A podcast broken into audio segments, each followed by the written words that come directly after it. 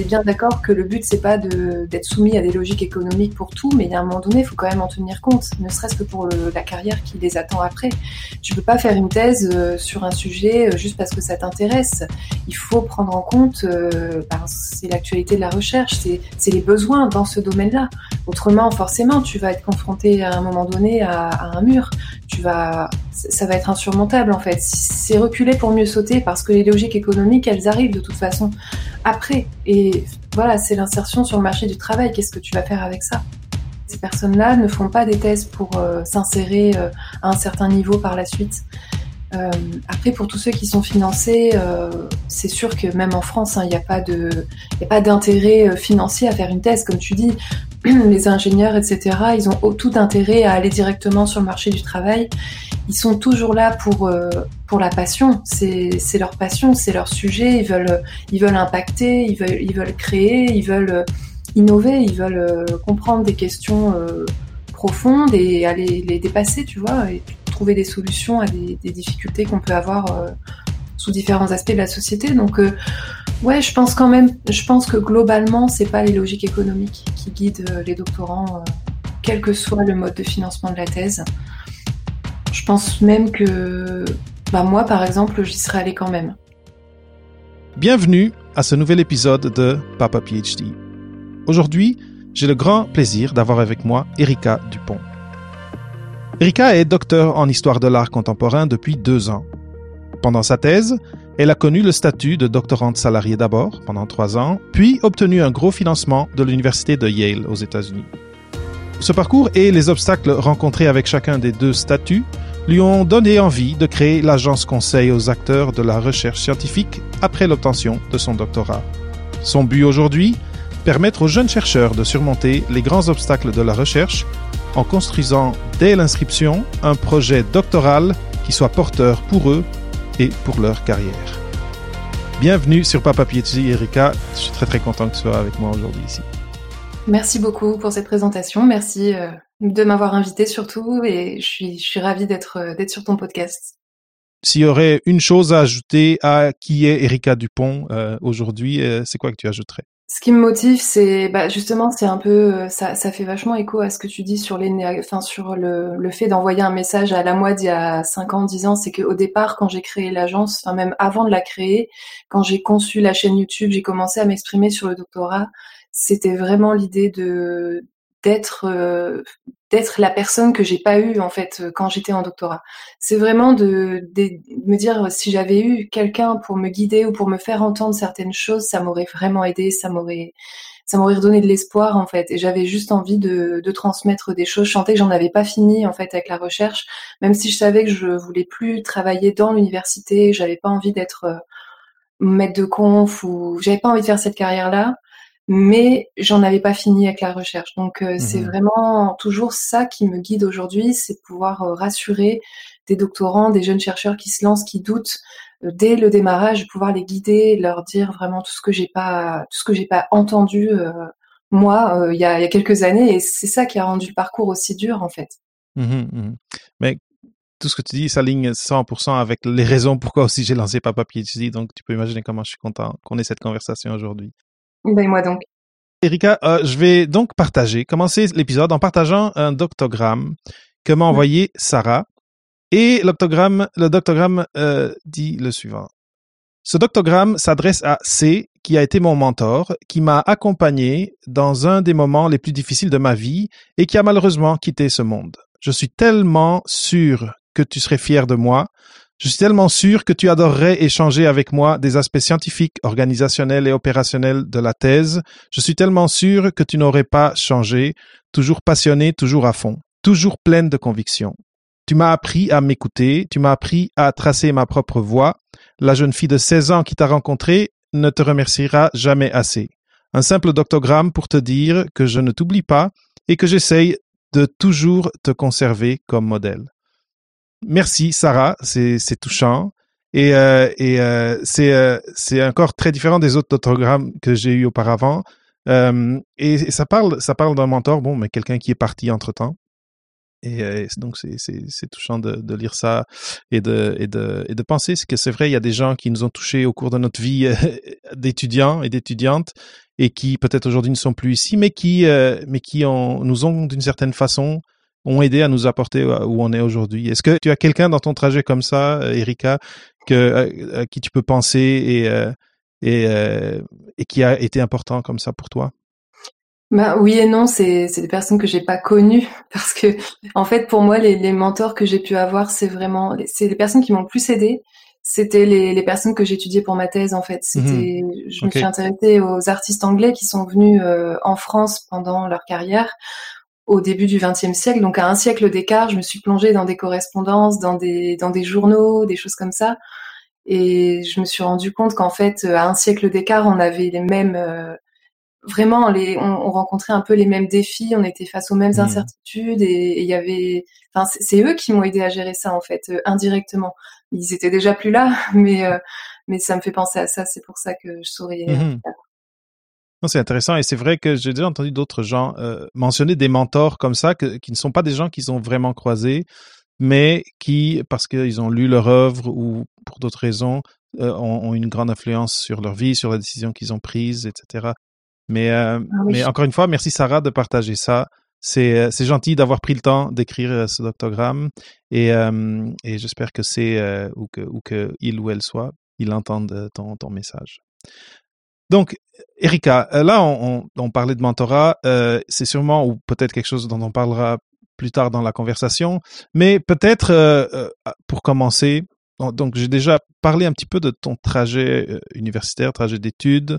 Euh, mais euh, donc cette thématique, donc cette envie d'aider les gens depuis le jour 1 à, à, avoir un trajet doctoral qui va être où ils vont où ils vont s'accomplir, où ils vont euh, grandir et où ils vont euh, avoir dans le fond une expérience positive, même avec les difficultés inhérentes à l'expérience doctorale.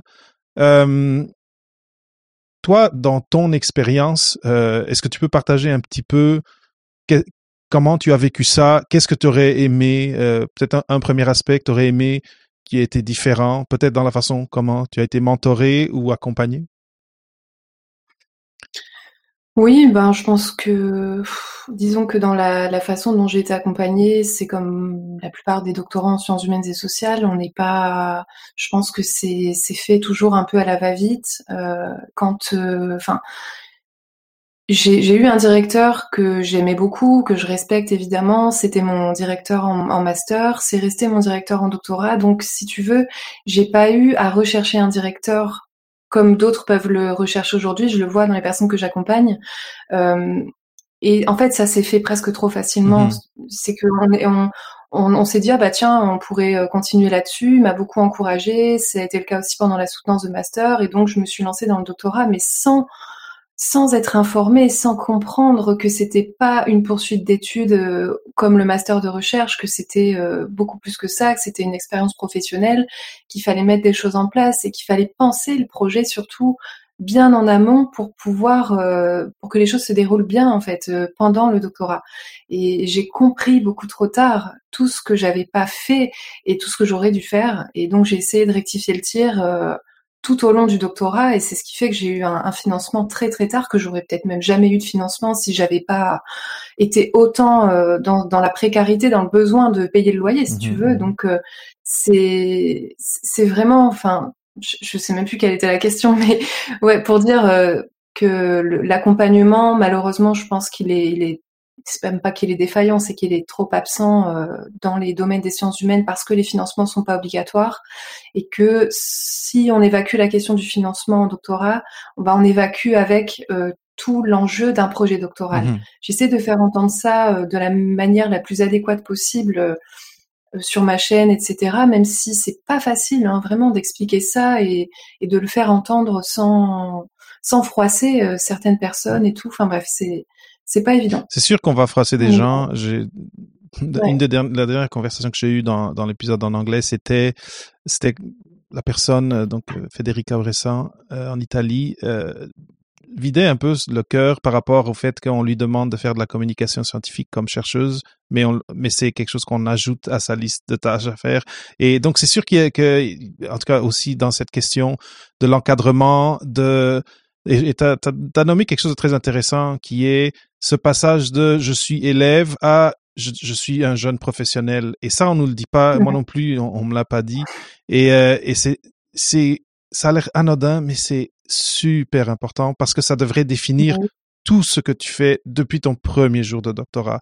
Le, le master, donc la maîtrise, c'est plus c'est plus contenu dans ça doit être deux ans un an deux ans chez vous. Je, je, sais que ça peut varier euh, le, le mais c'est c'est plus court c'est différent. Le master c'est deux ans? c'est deux ans bon.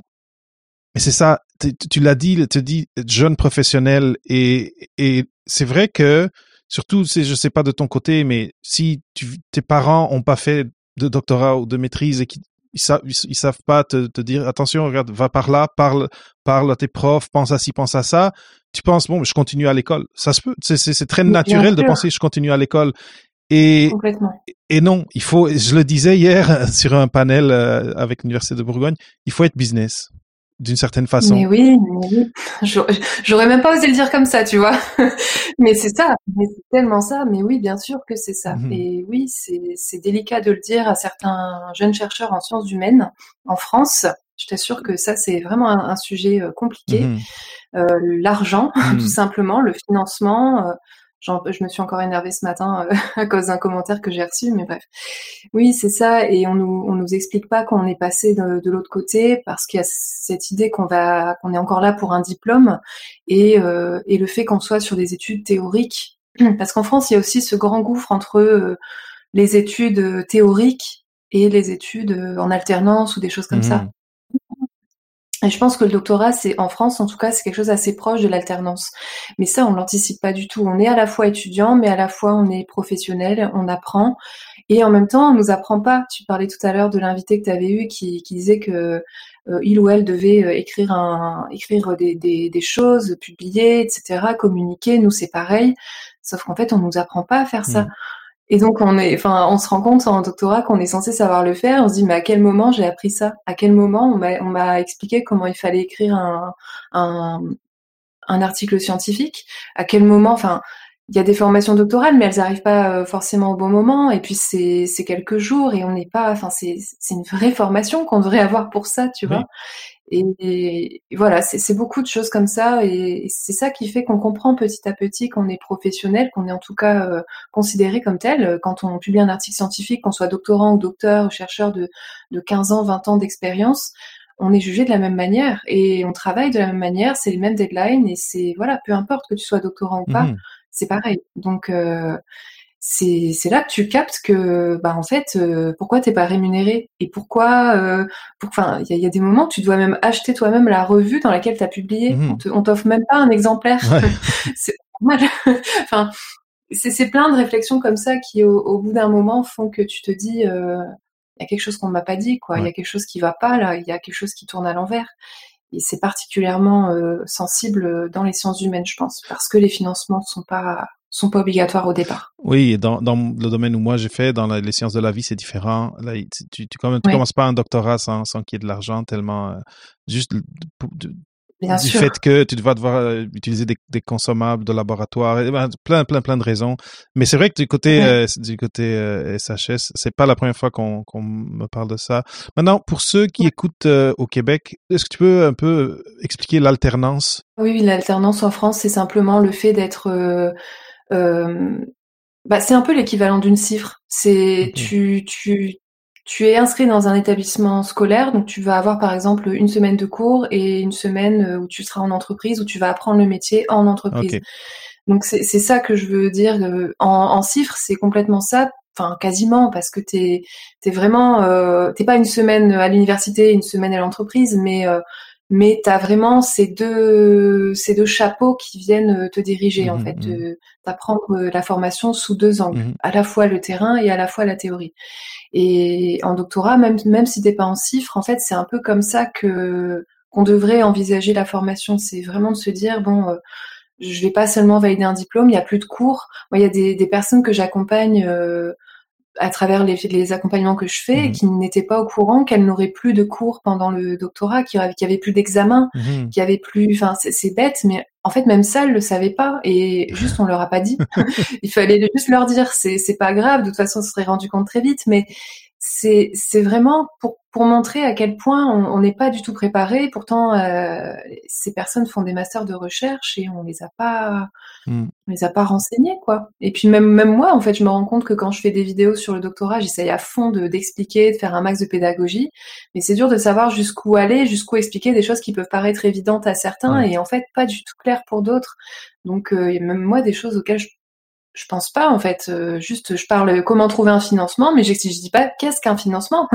tu vois, enfin c'est il faudrait aller encore plus loin que ça euh, pour euh, toutes les personnes qui bah, en fait euh, cherchent des repères et, et pensent que ça va se passer de telle manière alors que pas du tout et malheureusement elles vont tomber de haut. Et c'est un peu violent quand même, Oui, surtout en c'est intéressant parce que ici il y a, y a une étude qui qui est sortie euh, il y a il y a deux ans, deux trois ans euh, sur euh, qu'est-ce qui se passe avec les, les docteurs euh, après et euh, juste en comparant avec ceux qui arrêtent à la maîtrise et qui vont chercher un emploi juste après. Le fait d'avoir fait d'avoir fait ici au Canada 5-6 ans de doctorat euh, après pour financièrement rattraper et donc on parle des doctorats avec du financement pour rattraper financièrement, re- pour rattraper ceux qui ont commencé directement à travailler après la maîtrise, c'est c'est un autre six ans. euh, En tout cas, c'est long là. Imagine si tu as si tu t'es euh, tu t'es euh, t'as commencé à faire un doctorat où tu n'as même pas de financement. Euh, je je peux je peux même pas imaginer. Je pense qu'ils le disent pas parce que il y aurait pas d'étudiants s'ils s'ils s'ils commençaient à expliquer. Je suis pas sûre. Non. Je suis pas sûre puisque moi je le dis et j'ai des retours euh, de, de doctorants auxquels je m'attendais pas du Ah oui? tout euh, au départ. Ah ouais, ouais ouais ouais.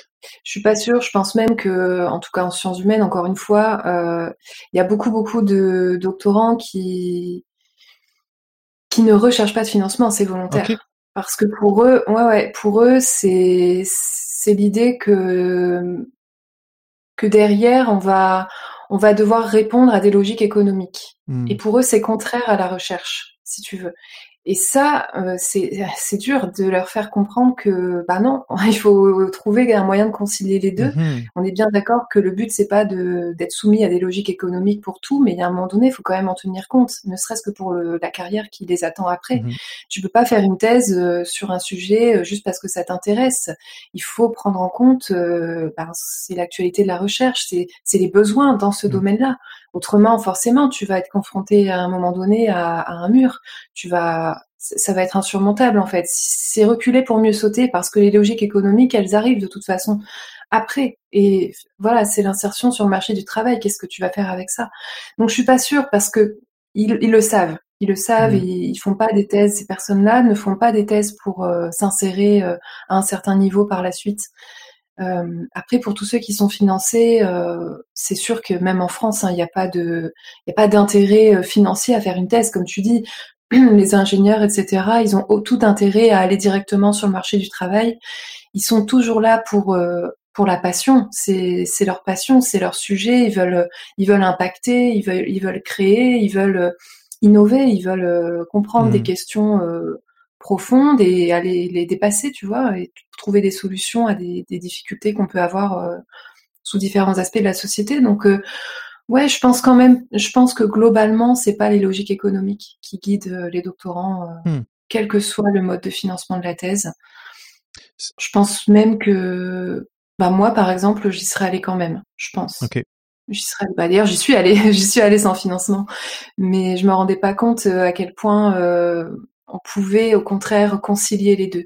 On peut, euh, avec un sujet qui nous passionne, trouver un moyen de le faire financer Mhm. parce que c'est juste une question de cadrage. Et si on avait juste ce truc de comprendre qu'il y a, il y a un cadrage à trouver pour que ça puisse être porteur, ben ça change tout. C'est ce que j'explique euh, dans, dans mes accompagnements en fait. Mhm. Non, mais et je connais des gens. Euh, déjà, j'ai parlé avec euh, euh, quelqu'un qui est qui après toute sa vie active a décidé de faire le, do- le doctorat par après. Et là, c'est- les Ouais. impératifs sont Ouais. différents. Là, ça, la vie est faite, Ah, etc., etc. Et là, c'est tu Ouais. vas vraiment pour la passion. Après, j'ai aussi euh, je connais euh, je connais des gens qui euh, ont fait leur master, là sont dans sont on, on, leur emploi et dans le cadre de leur emploi font le doctorat parce que et sont supportés par leur par leur euh, employeur pour ça. Mais c'est sûr que ça c'est c'est l'idéal. Euh, après bah euh, après bon mais si si les gens sont prêts à faire ça comme ça. Moi, c'est ça, c'est que je viens d'un, je viens d'un, d'un, monde académique très très différent où là, il faut, il faut avoir de l'argent ou bien tu, tu fais juste pas de doctorat. Euh, Mais, euh, mais je pense quand même que euh, même si les gens font ce choix, ce serait beaucoup plus honnête de quand même leur, au tout début, leur faire des workshops et de leur dire, attention, regardez, là, vous entrez là-dedans, pensez-y bien, dans cinq ans ou dans trois ans ou dépendamment du temps, il y a un mur qui va arriver et, et, et, vous, devrez, vous allez devoir, euh, vous allez quitter l'université ou potentiellement, il y en a qui restent, mais on sait que, mais je sais, je sais que dans les, les sciences sociales, le, le pourcentage est plus grand des gens qui restent adjacents ou à l'université.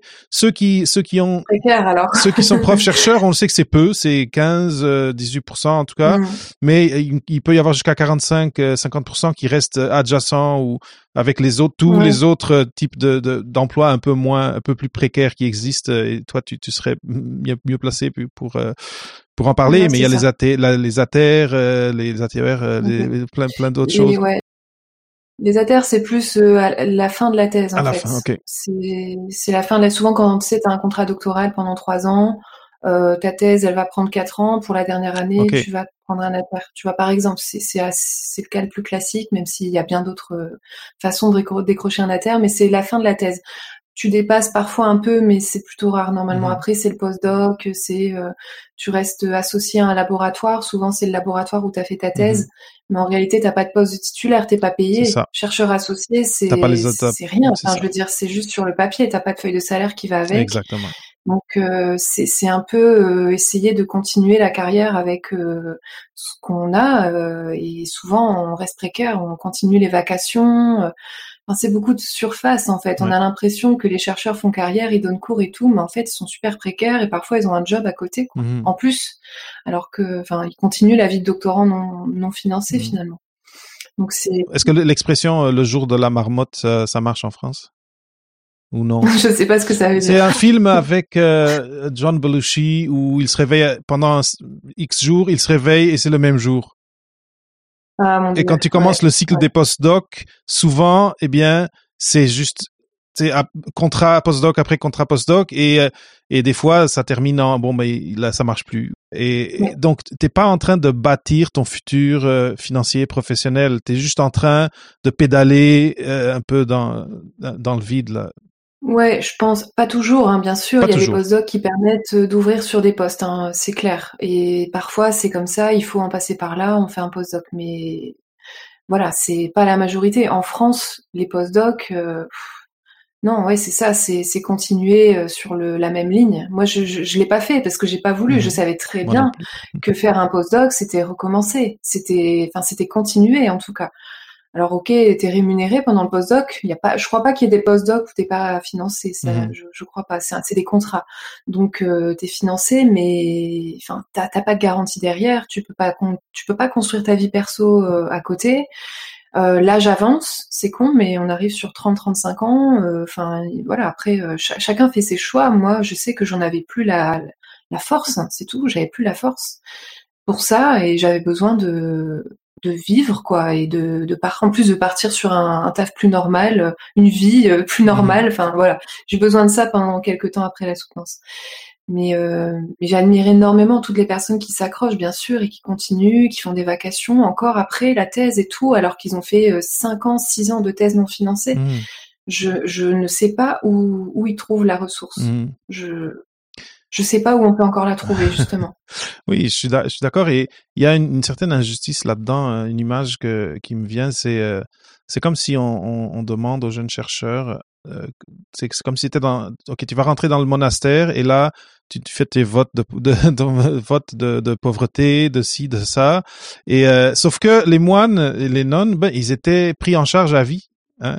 Et, là, mmh. mais, mais ici, on nous demande de faire, de, de, de mettre un peu des œillères, de pas, de pas penser à ce qui vient dans cinq ans, de faire sa recherche. Euh, et mais après, on n'est pas pris en compte à la fin. À la fin, c'est au revoir ou bien, ben là, tu passes, tu passes à une autre phase, mais c'est, c'est un peu, un, peu la même chose là. C'est, en tout cas, il y a une injustice là. Mais, euh, mais moi maintenant, j'aimerais donc, je pense qu'on a établi qu'il y a des choses qui marchent pas.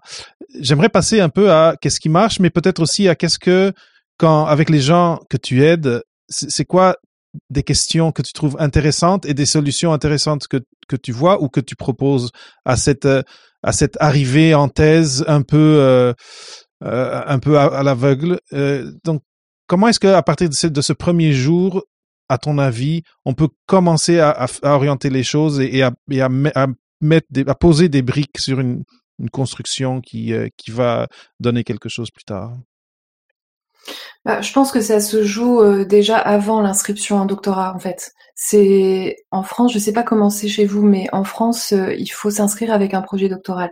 Le projet doctoral, il doit être validé par un directeur de thèse, puis par un laboratoire, puis par l'école doctorale pour que l'école doctorale t'envoie le lien pour t'inscrire administrativement en doctorat.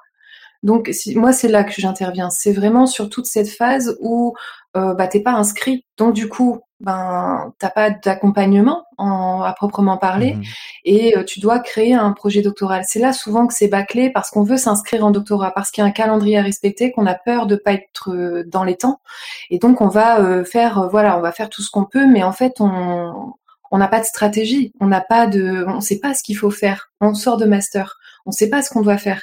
Donc ça dépend des situations. Il y a des il y a des jeunes chercheurs qui sont euh, en sciences humaines, d'autres qui sont en sciences appliquées, d'autres qui ont déjà un directeur, d'autres non. Euh, voilà, ça dépend. Il y a vraiment, j'ai pas fait deux accompagnements identiques pour, pour mhm. te dire. C'est vraiment euh, très spécifique à chaque fois.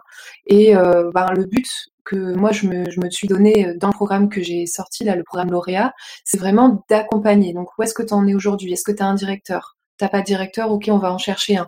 T'es en sciences euh, appliquées, tu as besoin d'un financement, donc on va d'abord chercher un financement.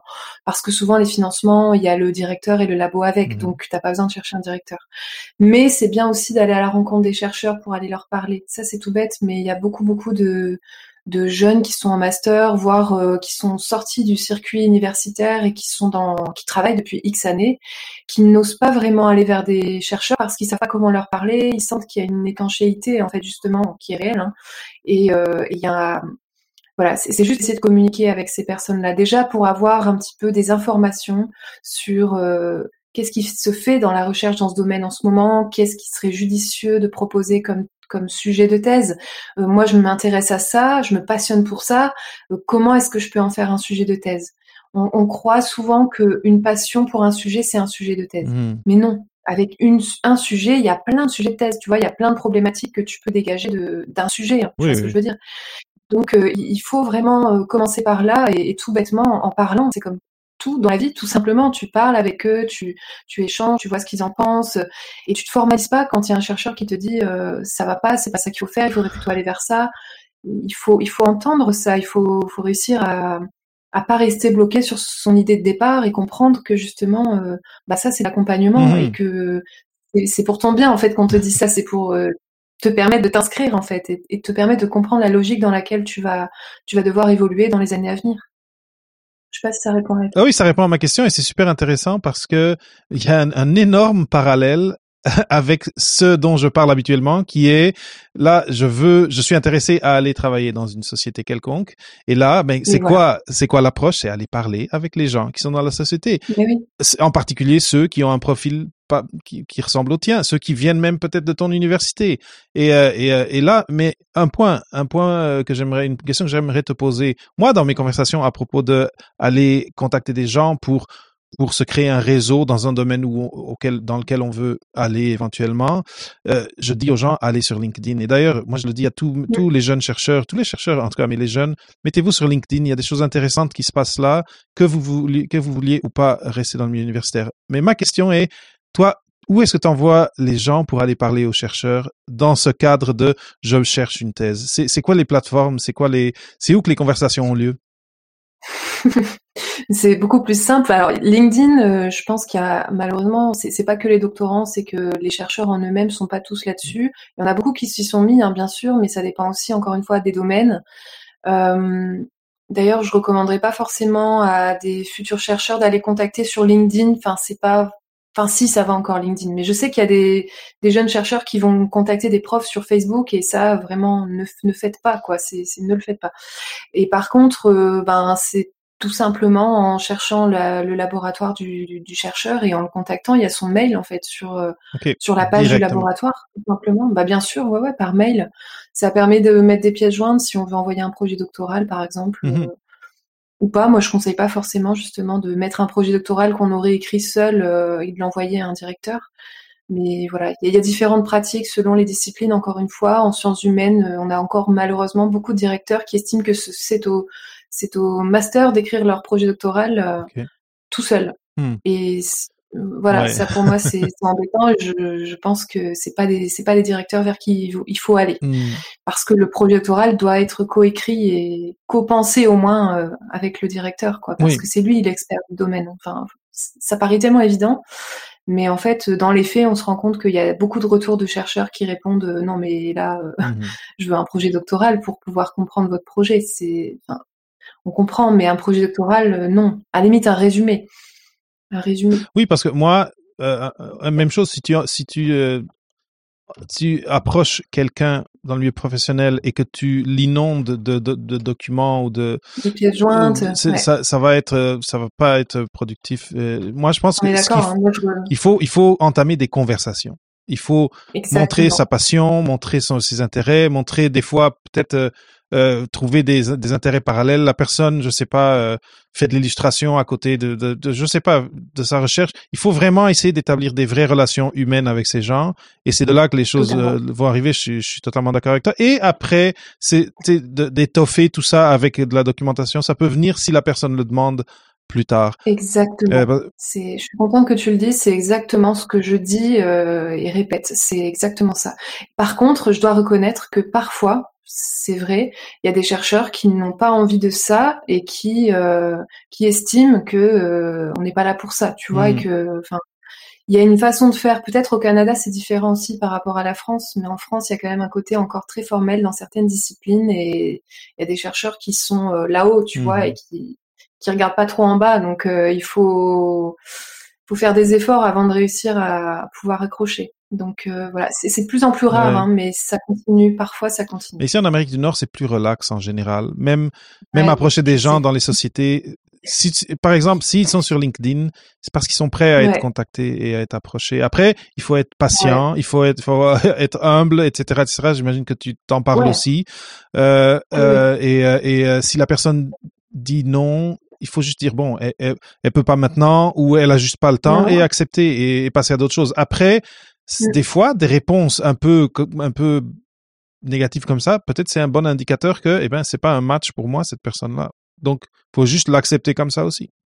Voilà, bah oui, complètement. Pour moi, oui, c'est clair, mais c'est pas forcément facile à expliquer pour des chercheurs qui, qui cherchent un, des, des jeunes, tu sais, qui cherchent un directeur et qui disent mince, euh, j'ai fait un impair ou j'ai pas, j'ai, fait une connerie ou, enfin, tu vois, ils, ils, savent pas, ils ont, mais ils ont déjà peur au départ de, d'envoyer un mail, mmh donc mmh c'est, c'est pas toujours simple de recevoir une réponse comme ça, quoi. Mais non, non, globalement, j'ai, j'ai, j'ai de la chance parce qu'avec les personnes avec qui je travaille, les, les chercheurs sont vraiment euh, hyper ouverts. Euh, tout de suite, ils proposent des entretiens, des visios. Là, récemment, j'en ai encore une qui a été vraiment hyper bien prise en charge par son directeur, qui est très connu pourtant, euh, qui a sa page Wikipédia et tout, et qui a été juste génial génial. Là, ils sont en train de monter pour le l'audition, tu sais, pour un contrat doctoral. Donc, j'espère qu'elle aura ton financement. On attend, mais euh, en tout cas, je sais qu'elle est dans, elle est entre bonnes mains et je, je, je, je suis contente, tu vois, qu'elle ait pu trouver euh, cette personne-là, mais c'est c'est vraiment pas toujours le cas. Bon, ben, je le souhaite pour elle aussi, même si je si je la connais pas. Mais c'est c'est génial. mais c'est drôle parce que c'est c'est vraiment des thématiques que j'ai que dont j'ai déjà parlé. Euh, euh, à propos du, de la recherche d'emploi et de cette transition vers un, milieu qu'on connaît pas tant que ça. Mais, ouais. mais ma première question, euh, ça va être la suivante. Qu'est-ce qui euh, peut faire la différence quand tu approches quelqu'un euh, pour que euh, tu aies cette première conversation? Et où je veux, qu'est-ce que je veux dire, c'est versus des CV qui arrivent euh, et, sur sur un, bureau. Euh, bon, il y a oui le fait peut-être d'écrire un courriel, un email directement, mais après, comment tu peux étoffer ton profil de jeune chercheur de façon à ce que ils, ressortent du lot? Est-ce que c'est quelque chose que tu couvres avec tes mentorés? Oui, oui, oui, ben c'est oui, c'est des choses auxquelles on pense, mais souvent ils y ont déjà pensé. En fait, souvent quand ils viennent vers moi, ils ont déjà essayé pas mal de choses et, et donc il y a déjà pas mal de choses qui sont en place. Et là, c'est pas c'est c'est pas là le problème. Mais euh, ben comme tu disais, hein, c'est les réseaux sociaux. Je pense qu'aujourd'hui euh, LinkedIn, c'est, enfin moi je, je, peux qu'inviter les les jeunes chercheurs à, à s'inscrire sur LinkedIn, à essayer d'y être actifs euh, de manière intelligente, mmh c'est-à-dire ben, ne serait-ce que commencer par mettre un commentaire, euh, de, suivre un professeur dans un domaine, de, de lire des choses où il y en a aussi beaucoup maintenant des, des jeunes chercheurs, des doctorants qui créent des, des, pages Instagram où ils partagent un peu leur quotidien euh, de thésard, etc. Et euh, leur, ils retracent justement tout ce qu'ils ont vécu dans cette phase de préparation du projet. Mmh. Et c'est génial pour toutes les personnes qui passent par là et qui sont dans cette phase par la suite c'est voilà, c'est essayer de partager parce que je pense qu'il n'y a rien de plus comment dire, c'est pas que c'est simple, je pense que c'est difficile à faire, mais ça permet de se démarquer, ça permet d'apprendre à communiquer, ça permet de d'apprendre à aller à l'essentiel quand on communique. Et euh, je sais pas, c'est c'est aussi montrer qu'on est passionné par ce qu'on fait. Mmh enfin, c'est tout simplement euh, ça. Et je pense que c'est la, la façon la plus simple et, c'est gratuit quoi. En plus, je veux dire, il n'y a pas d'investissement euh, financier à faire, euh, voilà. Mmh Après, euh, oui, c'est si possible de connaître des petites anecdotes, de, de, de connaître les chercheurs, de voir un petit peu de c'est aussi, comme tu disais, de, de, savoir un peu ce qui les intéresse. Les chercheurs aussi sont sur les réseaux, donc pourquoi pas regarder, voir ce qu'ils publient, parce qu'il y a malheureusement trop de, de, jeunes qui vont écrire à des, des, chercheurs le même mail et sans avoir ciblé qui que ce soit. En fait, ils envoient un peu à tout le monde en se disant, euh, bah, il y en a bien un qui va me répondre et c'est la pire manière de s'y mmh. prendre justement, c'est d'envoyer un mail générique à tous les profs. sans, avec euh, 3, 3000 pièces jointes, euh, voici mon relevé de notes, voici mon CV, voici mon projet doctoral, voici. Franchement, ça, je pense qu'il faut éviter. C'est, mmh. enfin, humainement, euh, faut, faut se dire qu'ils sont hyper occupés, qu'ils vont pas forcément lire les pièces jointes et que c'est bien de les envoyer plutôt dans un second temps et pas de les bombarder euh, mmh. tout de suite de pièces jointes et de trucs. Euh, mmh comme ça, quoi. Enfin, je pense que tu vois ce que je veux bah dire. Oui, euh. oui, complètement. D'ailleurs, je voulais juste mentionner, euh, moi, je vois passer euh, sur LinkedIn des offres de postdoc régulièrement. Et donc, donc moi, je pense que même si, et, je sais pas comment c'est en France, mais même s'il n'y a pas encore beaucoup de, de chercheurs, de professeurs qui sont dessus, ça va, ça va venir. Et, et il y a des belles conversations qui se passent. je suis dans, dans un groupe, un en anglais, un en français, euh, où c'est juste des groupes de, de, gens qui ont des doctorats et qui, qui parlent de qui parlent carrière, qui, qui se partagent des offres euh, d'emploi, etc., etc. Donc, mm. il y, a, y a des choses qui se passent. On, et c'est, ça demande pas beaucoup d'investissement. C'est juste vraiment s'inscrire, voir qu'est-ce qui se passe, se joindre à un groupe et juste voir la conversation et intervenir si on, si on, si ça nous, si ça nous parle. Mais juste, euh, juste de voir ça, c'est très utile. Après, euh, bah oui. Après, c'est, c'est, euh, je suis totalement d'accord avec ce que tu disais de que du fait de de, de communiquer, d'être présent un peu sur les réseaux sociaux ou d'avoir un blog ou, ou, quelque chose où on parle de, de notre passion pour la recherche, mais c'est sûr que ça va parler et ça va, les gens vont aller vont aller voir ces choses-là et euh, et ça va ça va vous, disons que j'ai l'expression que j'ai utilisée il y a peu de temps, c'est ça vous transforme de quelqu'un qui est en 2D, donc juste une feuille, un CV en 3D, parce que là, vous avez, votre personnalité ressort, votre créativité, etc., etc., qui sort, qui ressort pas spécialement dans un, un email ou dans un, un courrier. c'est ça. Ouais, ouais, je suis. Ouais, clair. Maintenant, une question. Donc là, on, parce qu'on parle de, de, vraiment de la recherche de doctorat, mais maintenant, si on pense au master, est-ce qu'il y a des choses, à ton avis, qu'on peut faire pendant le master qui peuvent nous propulser et, et, déjà faire un peu de ce travail euh, pour, pour bâtir notre profil de candidat pour un, un potentiel doctorat. Est-ce qu'il y aurait des choses, euh, c'est ça, pendant le master, des, des initiatives ou, ou participer à, à certains, je sais pas, certains événements ou euh, ou même par rapport à la recherche que tu fais dans ton master, la façon comment il est communiqué, est-ce qu'il y a des choses déjà que tu peux faire pour, euh, pour t'aider euh, quand tu chercheras ton doctorat?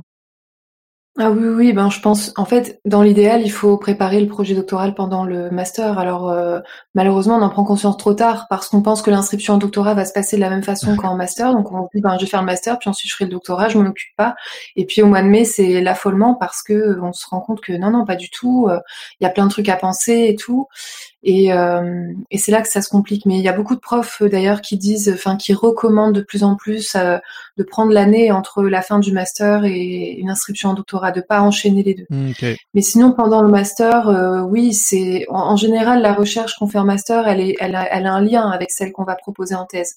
Donc déjà essayer de faire attention à bien comment dire, à pas se laisser imposer un sujet qui nous intéresse pas forcément au départ, parce que je sais que les profs euh, orientent les jeunes chercheurs, les jeunes en master sur des sujets donc c'est bien, mais à la fois ça peut aussi être embêtant. C'est bien parce que ben c'est eux qui connaissent le terrain, c'est eux qui connaissent les besoins. Moi j'étais orientée comme ça et c'était bien. Donc je veux dire, il n'y a pas, ça dépend. Mais en tout cas, c'est juste l'idée de déjà d'être acteur de ça, de, sur quoi on va travailler. Est-ce que ça nous plaît? Est-ce que ça nous intéresse? C'est pas voilà. Moi je me souviens en master, on m'a dit bah je te donne quatre cinq sujets, tu regardes et tu me dis ce qui te plaît. Mmh Donc j'ai vraiment pris le temps de faire une recherche et j'ai pas choisi au hasard euh, le sujet. Après, c'est euh, ben, sachant qu'on fait déjà de la recherche en master, euh, si on est en master de recherche, bah, c'est de pas hésiter à communiquer, à contacter des personnes qui sont euh, bah, qu'on étudie. Par exemple, on lit un livre qui est sorti l'année dernière, euh, pourquoi pas écrire un mail à l'auteur en fait.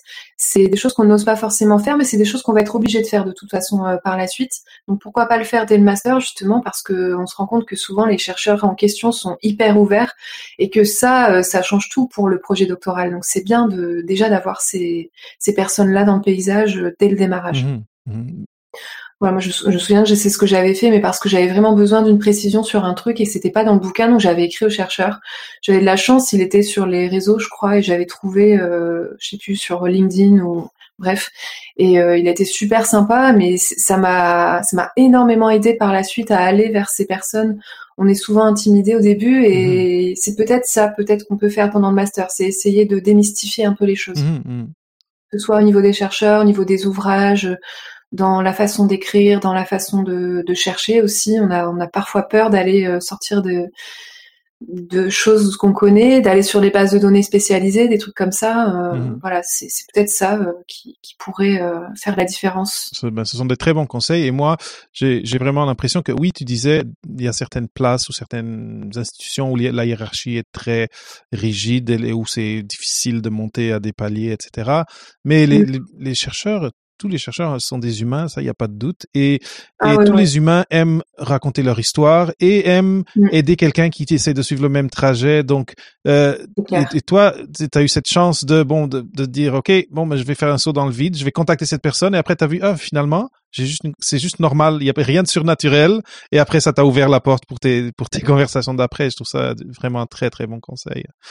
Erika, on arrive vers la, la fin de, de, de notre, euh, notre conversation et, je suis super content vraiment de, de l'avoir eu parce que tu as amené un, un, autre point de vue et parce qu'on parle de l'avant-thèse, mais aussi parce qu'on parle des, des, euh, des sciences, euh, des sciences humaines et sociales. J'ai vraiment, vraiment beaucoup apprécié parler avec toi. Je, suis très content d'avoir entendu et j'étais, je pourrais signer en dessous tout ce que tu as dit. Il faut, à partir du, jeu, du jour 1, et je vais réutiliser mon terme, mais il faudrait essayer d'être un peu business quand on parle de doctorat. Il faudrait essayer de se dire, ça, c'est une expérience professionnelle.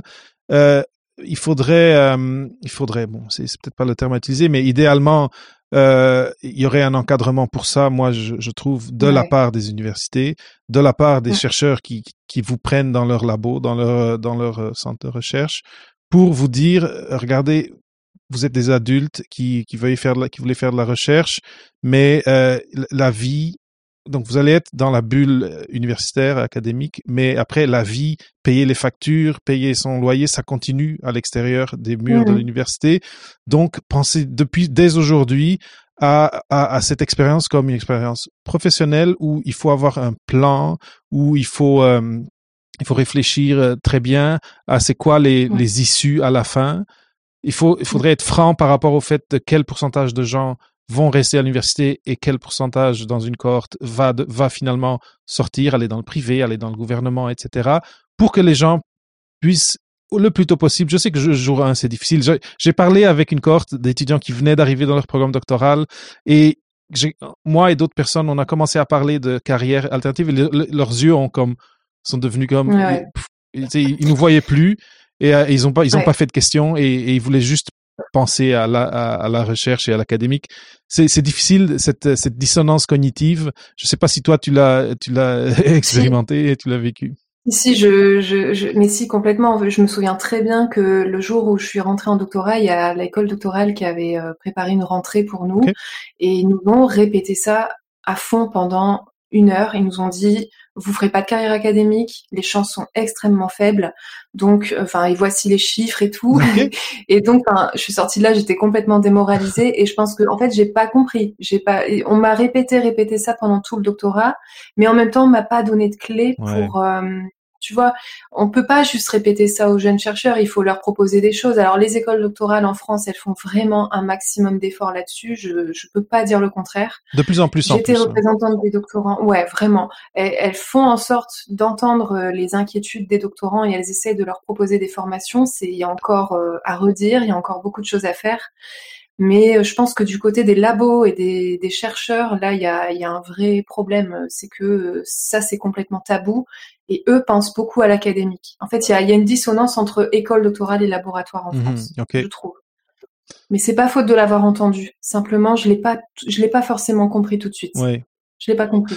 Ouais, Donc je crois que. Il aurait fallu mettre les euh, mettre quelque chose sur les deux deux euh, plats de la balance, c'est dire que dire ce qu'ils t'ont dit et après dire mais regardez où les, où les docteurs vont et après leur, leur doctorat et dire ici gouvernement, privé, recherche et développement, innovation, etc. Et, dire ok, t'es pas juste en train de me dire que j'ai fait un mauvais choix, tu es en train de me dire attention, il faut que je pense au multivers de possibilités versus juste euh, le prix Nobel.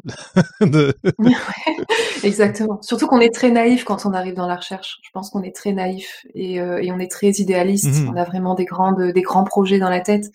Et après, au fur et à mesure, on, comprend que ça va, ça va jouer dans le long terme, très très très long terme, et que même sur une carrière complète, on change finalement pas grand chose. On est juste un maillon, tu mmh. vois. Et euh, ouais, mais en tout cas, euh, juste pour dire que les écoles doctorales font quand même beaucoup d'efforts et de travail, je pense. En tout cas en France. beaucoup de réflexion, beaucoup de réflexion. oui, je suis d'accord. Ouais, et pour de, pour proposer vraiment un catalogue de formation doctorale euh, très large très tourné vers euh, d'autres voies. Euh, il y a l'académique, mais il y a aussi euh, l'entrepreneuriat, il y a l'entreprise, il y a le, le privé, le public, pardon, mhm. tout ce qui est concours, etc. Donc si on est, ils font des choses. C'est c'est pas encore parfait, mais c'est aussi le rôle, je pense, des doctorants d'aller d'aller faire ces formations, pas de se dire ah bah je dois en faire quatre pour valider le doctorat, je vais en faire quatre. Non, moi je pense qu'on peut en faire 25 si, mhm. si on veut. Il faut y aller, il faut découvrir, il faut aller euh, parler aux gens. Euh, enfin, c'est super important. Oui, et le, je, je, je, tendrais à être d'accord avec toi. Cela dit, le, de, de, mettre le fardeau sur les, sur les élèves, euh, sur les élèves c'est parce que l'équilibre de force élève-superviseur est très asymétrique. Et ouais. je suis sûr qu'il y a, moi, je, moi, j'ai senti ça pendant mon doctorat et je suis sûr qu'il y a plein de monde qui le sentent aussi. C'est, ils sentent, si je vais faire ce cours-là, je vais, ça, ça va être mal vu je vais, je vais devenir un paria. Tu sais, je, mon, mon superviseur va, va pas aimer le fait que je mette du temps sur des formations à côté. Et... Non, en France, ils le savent pas. En France, tu peux t'inscrire dans toutes les formations doctorales. Euh, T'as pas à le dire à ton directeur, il va pas le savoir. Oui, mais tu vas quand même, tu vas quand même y aller. Je sais pas, je sais pas comment elles sont organisées, mais à un moment donné, oui, c'est vrai que t'as pas à dire qu'est-ce que tu vas faire, mais tu vas. Ah ouais, ah ouais, parce que toi, t'étais en labo peut-être. Ouais. J'étais en labo, c'est ça. Donc, quand je sors de la porte du labo et je, je, reviens une heure et demie après. Oui, oui, d'accord. Ouais, bien sûr. Dans, dans ce cas-là, euh, tu as raison. Tu as raison. Et ouais, ouais, je parle pour euh, nous, les sciences humaines, ou en, en, ouais, tous ceux qui, qui peuvent, en tout cas, travailler euh, plus loin du, du laboratoire et où on va pas contrôler les horaires, des mhm. choses comme ça. Oui, ça c'est sûr. Mais oui, faites toutes les formations que vous pouvez. Bah ouais toutes les possibles imaginables qui vous sont offertes, les réseautages, les, les séminaires ah avec euh, avec des, des alumnus, euh, etc. Faites tout ça parce que c'est c'est c'est ça qui à la fin va être votre tremplin et qui, et qui va et qui va vous aider. Voilà. Ouais, c'est ça. C'est ça que je voulais dire par là. C'est évidemment pas de culpabiliser qui que ce soit. Euh, non, non, c'est juste de dire, euh, bah, faites-en aussi autant que nécessaire. Ah et si elles sont là, les formations, vous pouvez les faire, faites-les. Il s'agit pas de toutes les faire et de se surcharger, mais c'est vraiment d'essayer de, de, de s'ouvrir au maximum à d'autres euh, d'autres choses et, et, de parler avec des, des, chercheurs et des personnes qui sont présentes à ce moment-là. Quoi. Oui. Mais c'est un super beau mot de la fin. Je pense que c'est quelque chose qui est clé en ce moment. Maintenant, avant de terminer, Erika, si, si les gens ont été intéressés, ils sont intéressés par ton projet, donc euh, l'agence d'accompagnement. Euh... L'agence conseil aux acteurs de la recherche voilà. scientifique. Où est-ce qu'ils peuvent euh... te rejoindre? C'est où la meilleure plateforme euh, pour pour te poser des questions, pour euh, pour te pour euh, amener la conversation peut-être un petit peu plus loin que ce qu'on est allé aujourd'hui? Oui, bah vous pouvez me trouver très facilement en tapant Erika Dupont euh, sur euh, LinkedIn. Okay. Je suis sur euh, ericadupont.com, c'est mon site internet, et Erika Dupont PhD sur YouTube. Donc l'agence, voilà, mettez mon nom, c'est peut-être plus facile. Et tout, moi, je suis sur les réseaux sous ce nom-là, donc n'hésitez vraiment pas à venir me parler. Super, n'hésitez pas. Et donc comme comme on est deux YouTubeurs, vous, vous savez ce que je vais vous demander. cliquez sur subscribe, mettez la petite cloche si vous voulez être à jour par rapport à tout ce qu'on tout ce qu'on prépare pour vous dans nos temps. dans, en tout cas moi, c'est souvent le soir et euh, ça, ça va nous faire plaisir et c'est c'est comme c'est une des meilleures choses que vous pouvez faire. Et ok une, une autre petite chose, mais partagez-le avec un collègue, quelqu'un qui pourrait être intéressé. Euh, ça c'est c'est ouais. l'autre chose que des créateurs comme nous, euh, on, ben, on vous dit un grand grand grand merci. Et, et, un grand merci à toi, Erika, pour cette belle conversation merci. et pour ton, pour ta, comment tu t'es dédié, tu te dédies euh, au jour le jour à cette question et à aider les gens. C'est quelque chose qui me touche euh, beaucoup. C'est vraiment la mission que, que, que je me suis donnée avec Papa PhD et je suis content de voir qu'il y a de plus en plus de monde qui, avec des petits projets, mais, mais beaucoup d'énergie, ouais. ben, les, les mène de l'avant et aide des gens euh, au jour le jour. C'est merveilleux. Merci beaucoup. Pareil, merci beaucoup David et, respect aussi pour tout le travail que tu peux faire euh, comme ça, juste pour dire d'aider et d'essayer d'orienter au maximum euh, les chercheurs. Merci. Merci d'avoir écouté un autre épisode de Papa PhD. Rendez-vous sur papaphd.com pour les notes d'entrevue et pour d'autres sujets de réflexion à propos des choix de carrière après la maîtrise ou le doctorat. Ça me fera toujours plaisir de partager des histoires inspirantes, des nouvelles idées et des ressources utiles sur le podcast. Donc assurez-vous de vous abonner sur iTunes ou sur la plateforme de votre choix pour être à jour avec nos thématiques et pour connaître nos derniers invités.